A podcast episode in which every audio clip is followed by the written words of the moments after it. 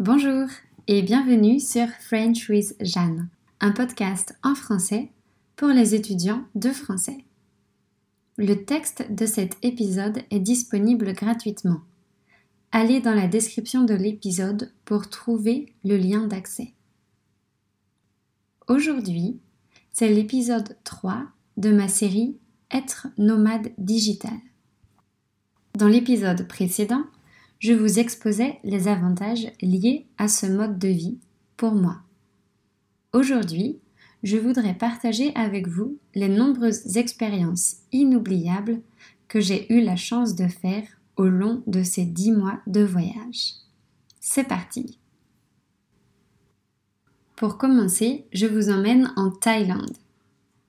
Là-bas, il y a une atmosphère assez hippie dans certaines destinations. C'était le cas sur l'île de Kopangan, où nous avons passé un mois. Pour vous donner une idée, il y a énormément de centres de yoga, de restaurants végétariens et de bars sur la plage. Locaux et expats aiment se réunir sur la plage à l'heure du coucher du soleil pour jouer de la musique et danser en admirant la vue. Dans un centre de yoga près de notre bungalow, il était proposé à ceux qui le souhaitaient de faire une session de méditation d'une heure. Je suis intéressée par la pratique de la méditation car je suis convaincue de ses bienfaits. Mais je dois reconnaître que je n'ai jamais réussi à en faire une habitude. Néanmoins, quand j'ai vu cette offre, je me suis dit et pourquoi pas?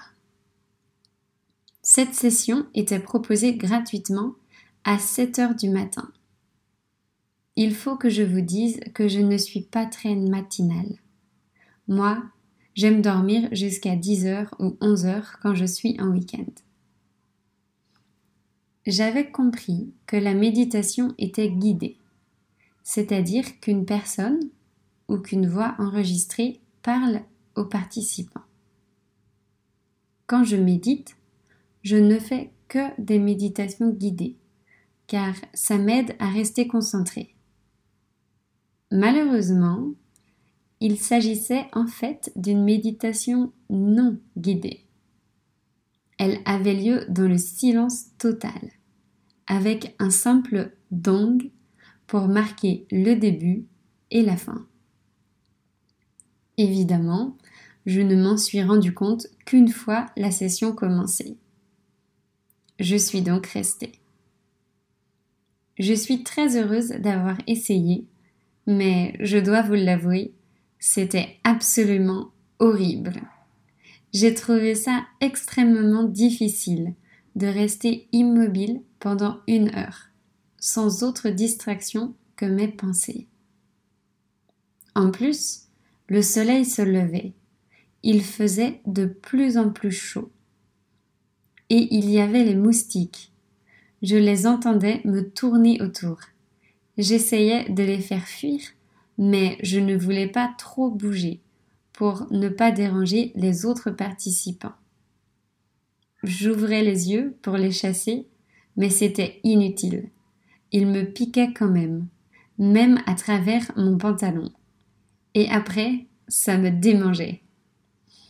Bref, je crois qu'on peut dire que c'était une expérience ratée. Je ne suis pas prête de l'oublier, ni de recommencer d'ailleurs.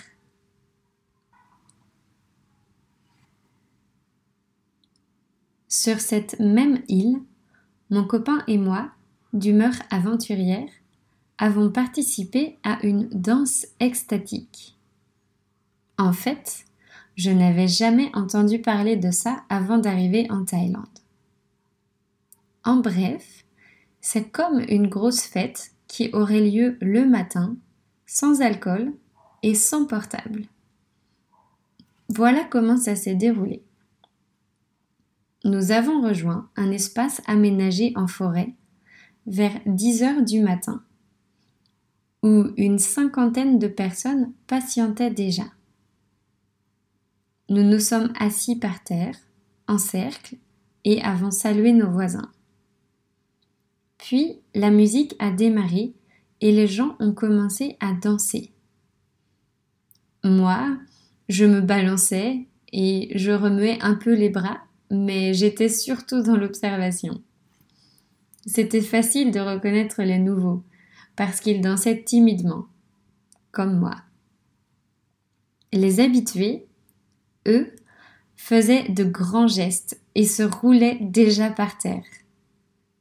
Petit à petit, la musique est devenue plus entraînante et chacun a pris un peu plus de place, jusqu'à ce que tout le monde soit debout et danse. Ça a duré deux ou trois heures. C'était assez long. Il y avait des passages plus calmes d'autres plus dynamiques. La plupart des participants dansaient seuls, mais certains dansaient ensemble, avec des chorégraphies improvisées et très spirituelles. En fait, c'est un exercice assez personnel. Il faut réussir à se détacher du regard des autres pour pouvoir danser le plus librement possible. D'ailleurs, seuls les nouveaux regardent ce que font les autres. Les habitués ne semblent pas du tout être gênés. Certains s'étendaient sur le sol, d'autres sautaient en l'air. Les unes se déhanchaient et les autres tournaient sur eux-mêmes. C'est vraiment génial de voir les gens danser sans réfléchir. Après la danse, les organisateurs ont fait une séance de méditation.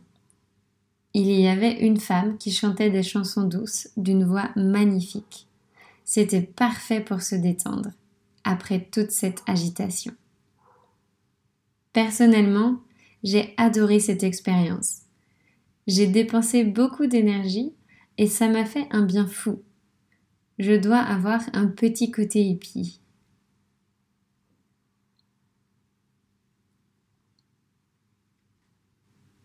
En Thaïlande, j'ai aussi visité un sanctuaire d'éléphants. Là-bas, il y en a beaucoup. Mais il faut faire attention, car certains établissements traitent mal les animaux. Ils sont toujours attachés ou vivent dans des petites cages. Ils transportent des touristes sur leur dos. Ils sont battus. C'est très triste et nous voulions absolument éviter ce type d'endroit. Le centre où nous sommes allés semblait correct. Je dis semblait car en réalité on ne peut jamais savoir. Le guide nous a tout de même expliqué que les éléphants du centre avaient été secourus d'autres centres où ils étaient exploités. Pendant la visite, nous avons donné à manger aux éléphants nous avons marché à leur côté et pris un bain de boue avec eux.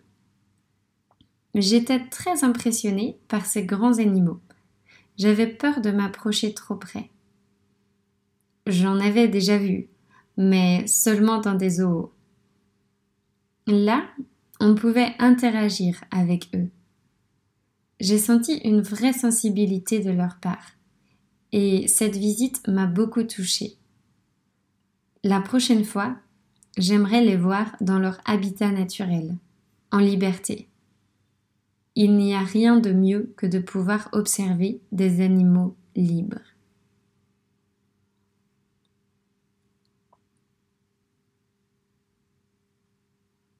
Aux Philippines, j'ai aussi eu la chance d'aller à la rencontre d'animaux sauvages.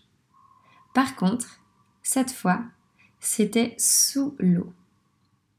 Avec mon copain, nous faisons de la plongée et près de Cebu, il existe un site de plongée unique au monde. C'est un spot où on a une très grande probabilité de voir des requins renards. Ce sont des requins qui peuvent atteindre 6 mètres de long et qui sont facilement reconnaissables grâce à leur très longue queue. Pour les voir, il faut se lever tôt, car il faut faire 30 minutes de bateau avant de plonger vers 5h30 du matin. Le site est en fait une station de nettoyage pour les requins.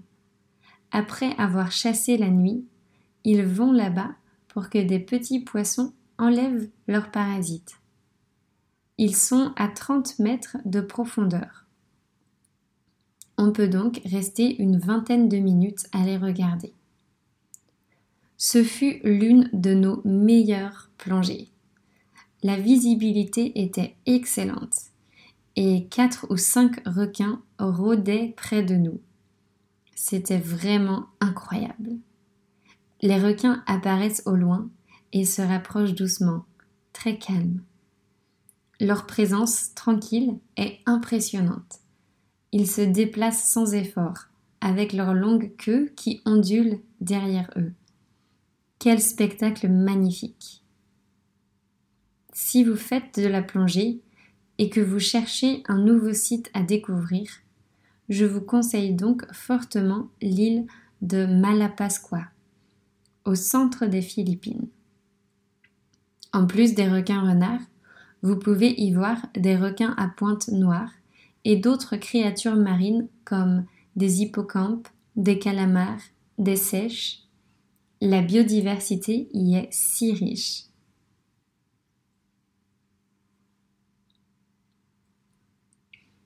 Un autre moment sympa du voyage, c'est quand j'ai pris un cours de surf.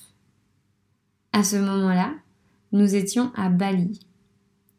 Si vous avez écouté les épisodes précédents de mon podcast, vous vous souvenez peut-être que j'ai déjà fait du surf aux Philippines.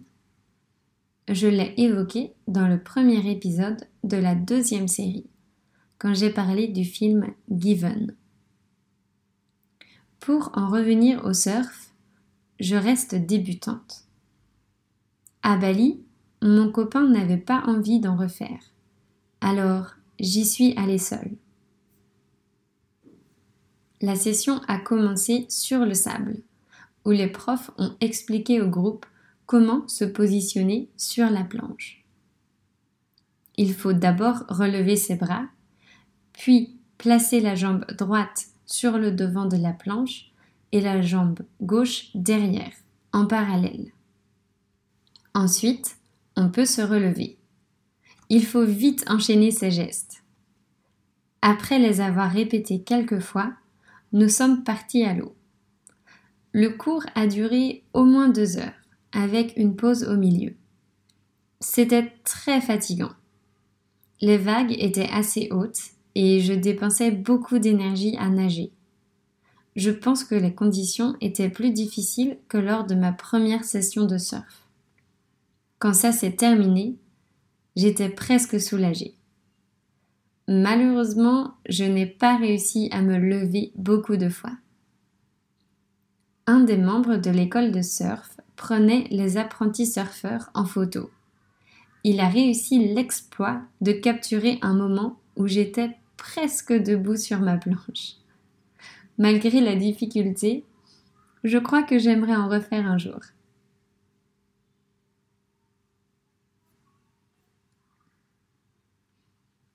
Bali est une petite île qui est aussi connue pour ses volcans.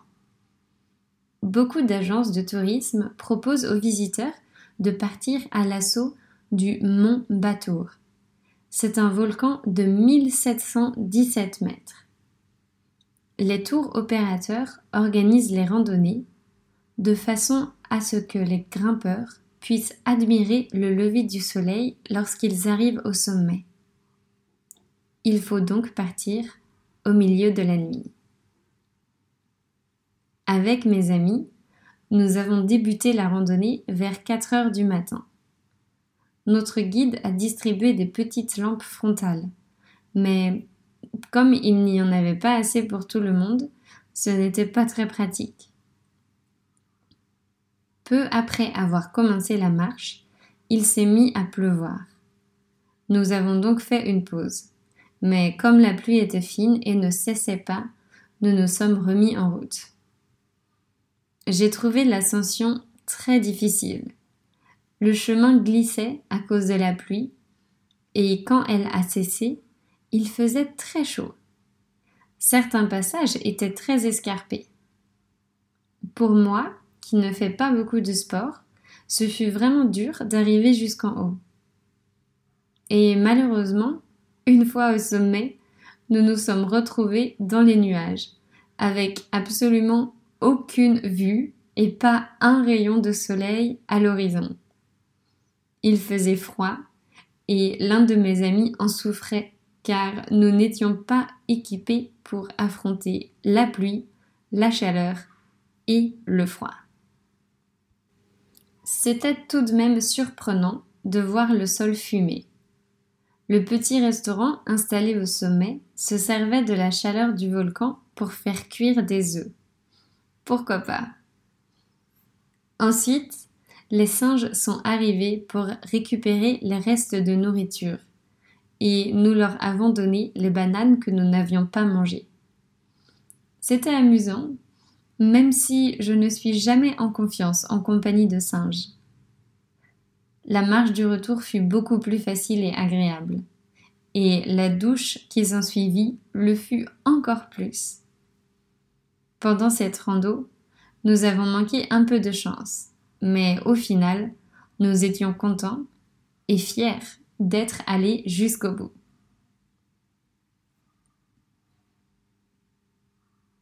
Voilà, j'arrive à la fin de ce premier épisode sur les moments inoubliables de mon voyage. La semaine prochaine, je continuerai à vous raconter d'autres aventures et expériences marquantes. Si vous êtes chez vous, j'espère que mon podcast vous fait un peu voyager par procuration. N'oubliez pas de me rejoindre sur Instagram. J'ai publié une série de publications sur l'apprentissage.